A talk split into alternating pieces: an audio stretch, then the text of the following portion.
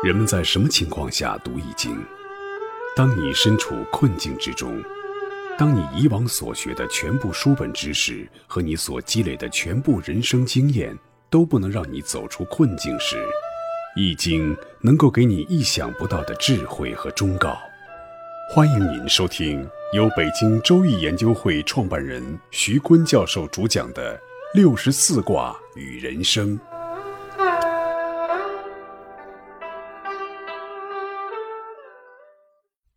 亲爱的听众朋友，大家好，我是北京周易研究会创办人徐坤。今天我带您走进周易殿堂，主讲六十四卦与人生。听众朋友们，大家好，我是林雪。今天我们讲简卦，简卦的卦画，上卦是坎，下卦是艮。坎水为线为险，艮山为止。简呢，它的画面是非常难的一个画面，山高水深，而且水在山上，是大水漫了金山，前进有险，遭遇困难，停止不前，足不能进，行之难也。引申为前进不便，处境艰难。在危险面前，应该马上停止前进。大象解词说：“君子以反身修德，在险阻面前，君子要反身自问，自己有什么缺点，把自己处于这种艰难的境地呢？内省一下，发生的困难的原因何在？修养自己的品德，去克服困难。”简卦的画面呢，是说，嗯，险在前面，非常难，见险能止，止就是非常好的一种悟道。能够提前预见，又有办法去应对，在艰难的时候有一个坦坦的心态。我们来看一下简卦的卦辞：简，利西南，不利东北，利见大人，贞吉。简卦呢是利西南，不利东北，利见大人，贞吉。艮卦就是东北方，艮卦是山嘛，是指不利行，所以不利东北。坎卦在正北方。正北有水，也不利行，所以你想要行呢，只能往西南走。西南是坤卦的方位，是平坦的大地，所以利西南行。那还有一句呢，就是利见大人贞吉。对，一般易经的卦爻辞在艰难的险阻的描绘中呢，都有这句话：利见大人吉。我们反复提出了找贵人的方法。就是你的八字年干和日干的天干见到地支，什么样的地支呢？就是甲午丙牛羊乙己属猴相，丙丁猪鸡未壬癸兔蛇藏，庚辛逢虎马，此是贵人相。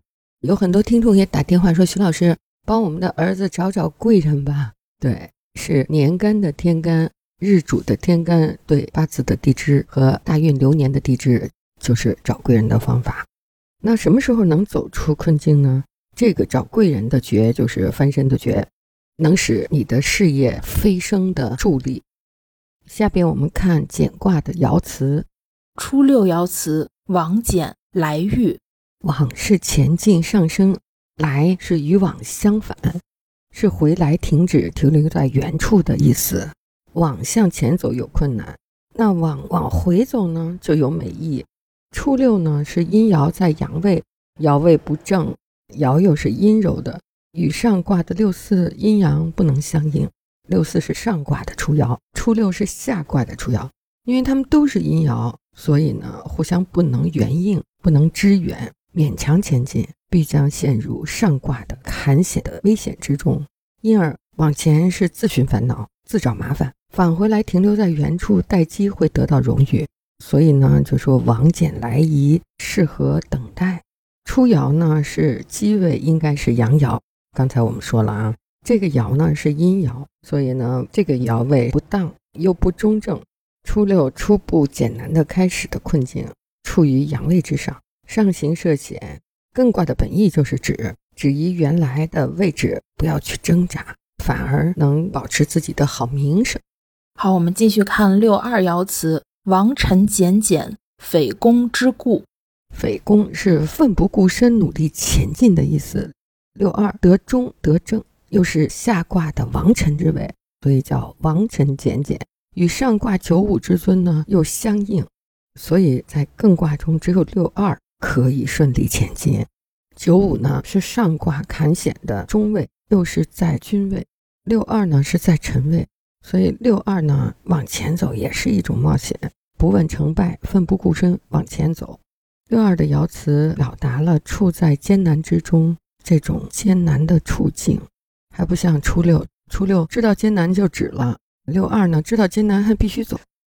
接着看九三，九三爻辞是往简来返，往前走有困难，往回来有归宿。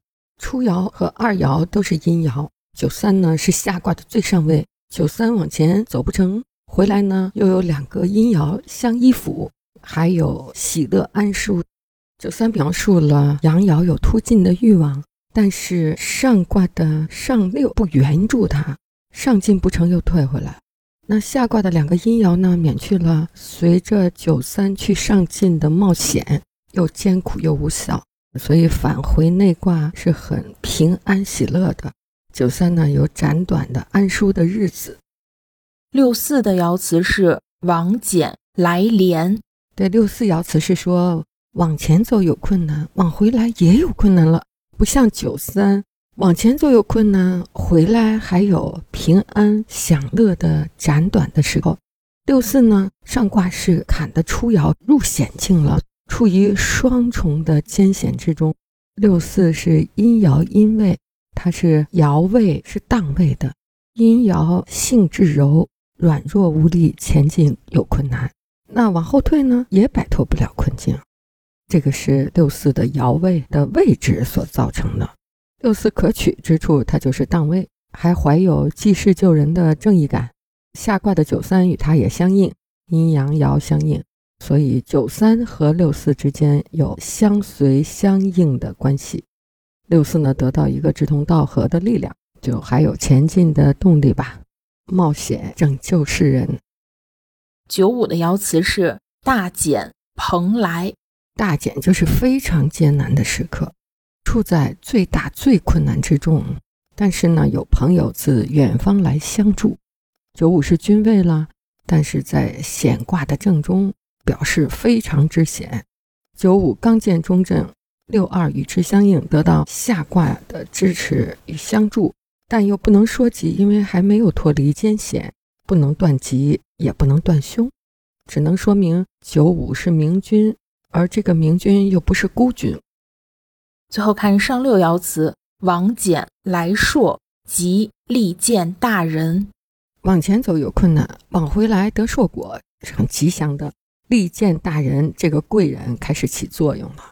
我们说，在人际斗争中见贵人，那么失败的就不是你；打官司见贵人，那么赢官司的就是你；钱荒的时候见贵人，提供财富支援的啊，就是贵人；事业困顿的时候得贵人助。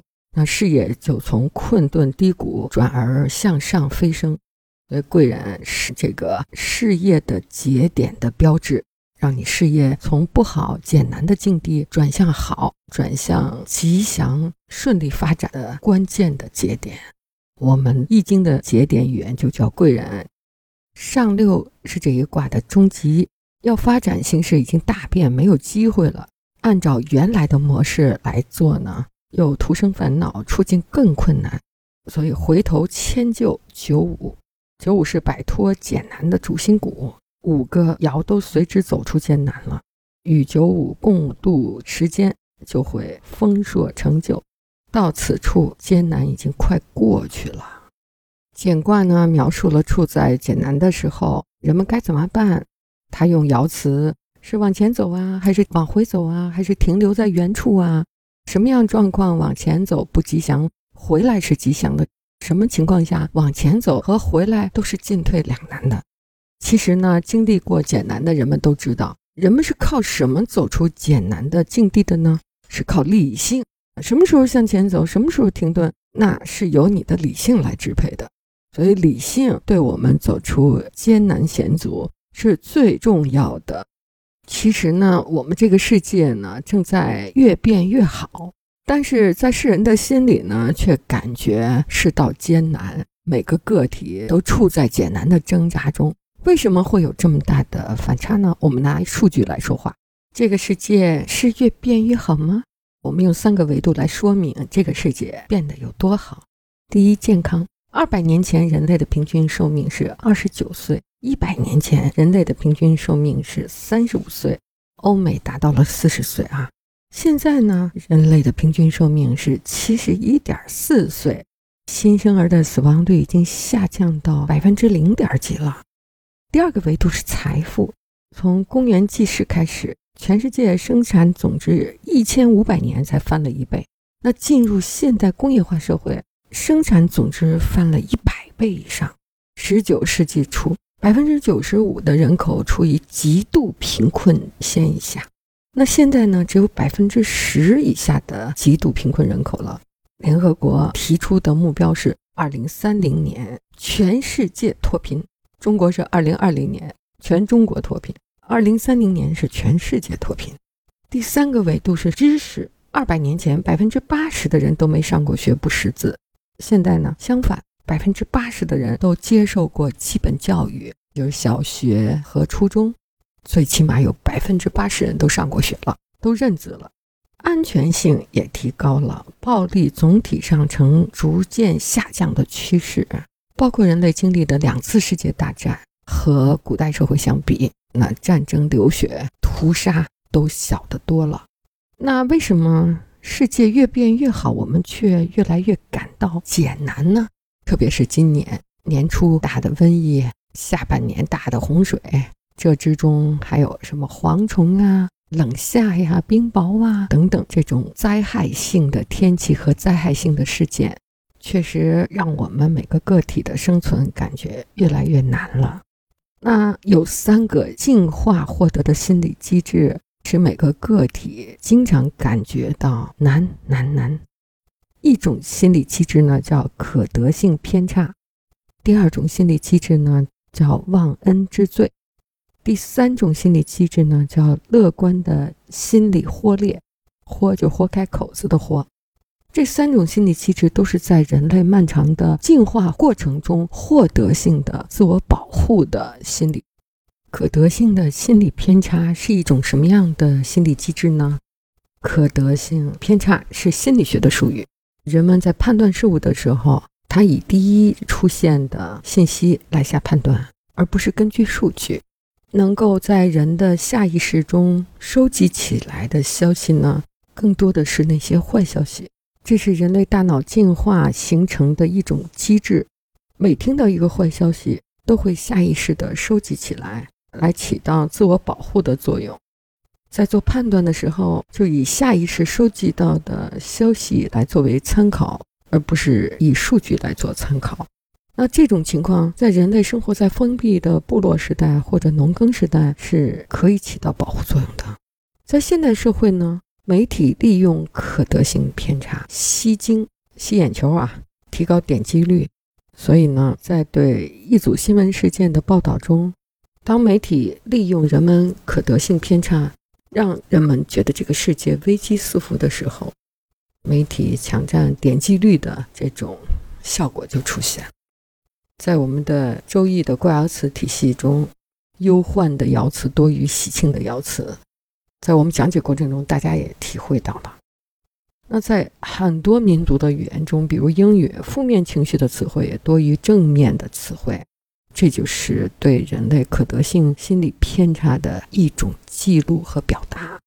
说起这个可得性偏差，我就想起一八年五月，有一个空姐，她晚上打滴滴回家，结果被司机给杀害的这个事儿闹得沸沸扬扬的时候，我还和朋友讨论过这个问题。当时呢，很多女生在网上发起了一个投票，就说如果是你的话，你现在愿意选择打滴滴回家，还是愿意选择走夜路回家？结果很多人都选择我宁肯走夜路，也比打车安全。但实际上，我们稍微分析一下，也知道走夜路肯定是不安全的。